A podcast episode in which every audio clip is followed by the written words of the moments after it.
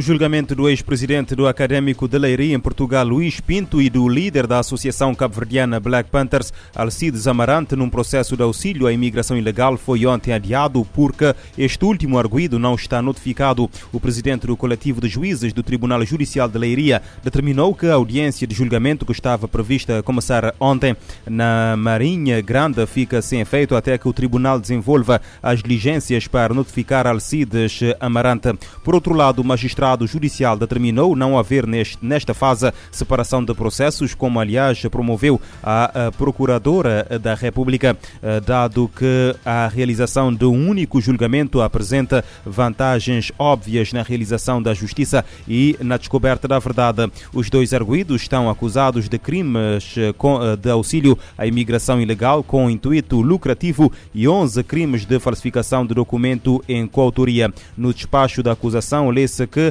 o Académico de Leiria e a Black Panthers, esta sediada na praia, tem uma parceria desde a década de 90 para a deslocação a Portugal de comitivas para atividades desportivas e culturais. O Ministério Público refere que os arguídos eh, engendraram um esquema que visava introduzir em Portugal de forma ilícita cidadãos cabo-verdianos a pretexto de participar num intercâmbio cultural, recebendo daqueles como contrapartida avultadas quantias, eh, eh, quantias em dinheiro que repartiam entre ambos de forma não apurada.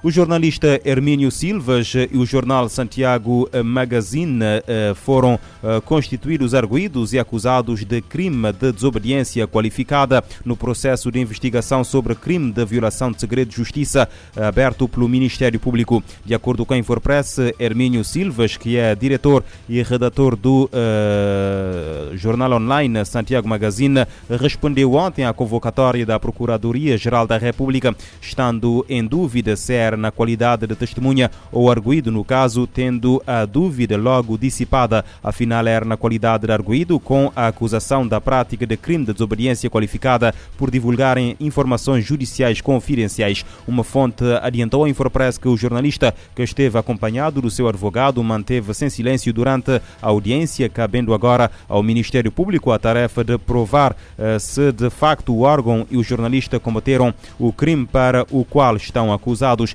De acordo com o Código do Processo Penal, eh, se forem condenados, serão punidos com uma pena de até dois anos de prisão e 60 a 200 dias de multa. Em causa está a publicação a 28 de dezembro do ano passado pelo jornal online Santiago Magazine da notícia intitulada Narcotráfico. O Ministério Público investiga ministro Paulo Rocha por homicídio agravado, que dava conta que o Ministério Público está a investigar o ministro da Administração Interna Paulo Rocha por homicídio agravado. O caso publicado publicado pelo Diário Digital Santiago Magazine remonta a 2014, quando o atual ministro da Administração Interna era diretor adjunto da Polícia Judiciária e o cidadão Zezito Dente de Ouro foi uh, morto numa Uh, numa operação da Polícia Judiciária Zazito Dente Douro é apontado como assassino, uh, uh, como o assassino da mãe de uma inspetora da Polícia Judiciária que investigava o caso de narcotráfico lancha voadora,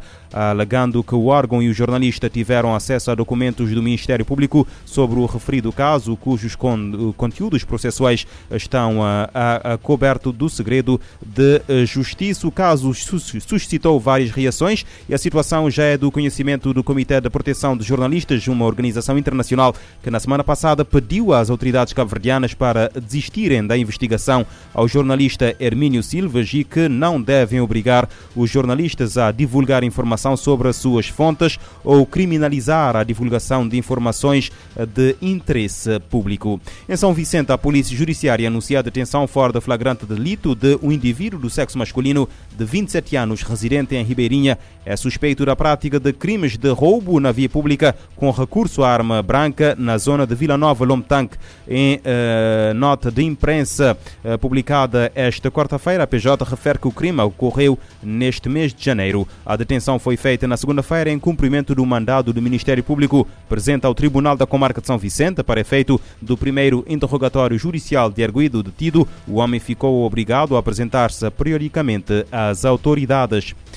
A tempestade tropical Ana causou a morte de pelo menos 14 pessoas no centro e norte de Moçambique, na sua maioria arrastadas pela corrente de rios ou apanhadas pelo desabamento de habitações. São os dados mais recentes de diferentes autoridades. De acordo com o Instituto Nacional de Gestão de Desastres, as inundações provocadas pela tempestade tropical Ana afetaram 20.671 pessoas, causando 54 feridos e a destruição total ou parcial de 3.895 casas, 6 unidades hospitalares e 77 salas de aula, afetando 2.266 alunos. Celso Correia, chefe da Brigada do Conselho de Ministros, iniciou nesta quarta-feira uma visita à província de Tete, a mais fustigada pelo fenómeno. O responsável relata a situação encontrada à RFI.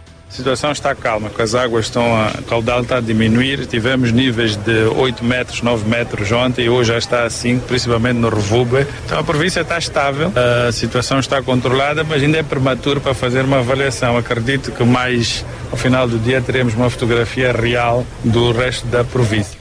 A Federação Internacional da Cruz Vermelha e do Crescente Vermelho anunciou uh, uh, 134 mil euros uh, de um fundo de emergência para preparar uh, no terreno ações de apoio a 20 mil pessoas. Moçambique enfrenta a época ciclónica sazonal e a tempestade tropical Ana, que entretanto perdeu força e se transformou numa depressão, foi a primeira a atingir o país. O Holocausto definiu as Nações Unidas. A declaração é do secretário-geral da ONU, António Guterres, e foi feita neste Dia Internacional em memória das vítimas do Holocausto. Guterres, que presta homenagem aos 6 milhões de judeus mortos, destaca que o nome da organização descreve a aliança que lutava contra o regime nazista e aliados. Em 27 de janeiro de 1945, soldados soviéticos entravam no campo de concentração de Auschwitz, no sul da Polônia, libertando milhares de sobreviventes do regime nazista. E por isso, nesta quinta-feira, o mundo marca o Dia Internacional em Memória das Vítimas do Holocausto. Em mensagem, o secretário-geral da ONU homenageia os 6 milhões de judeus que morreram, vítimas de um horror sem precedentes de crueldade calculada. The Holocaust defined the United Nations. Our very name was coined to describe the alliance fighting the Nazi regime and its allies. Antônio Guterres declarou que o Holocausto definiu as Nações Unidas, sendo que o próprio nome da organização foi cunhado para descrever a aliança que lutava contra o regime nazista e aliados. O secretário-geral destaca que a ONU deve estar sempre na linha de frente da luta contra o antissemitismo e de todas as outras formas de intolerância religiosa e de racismo. Guterres lamenta que a xenofobia e o ódio estejam reaparecendo de forma alarmante, com o aumento do antissemitismo, que, segundo ele, é a forma mais antiga e persistente de preconceito. O chefe da ONU também condena as tentativas de negar o Holocausto e lembra que nenhuma sociedade está imune à irracionalidade ou à intolerância. Guterres destaca que o massacre poderia ter sido evitado e diz que recordar o passado é crucial para proteger o futuro.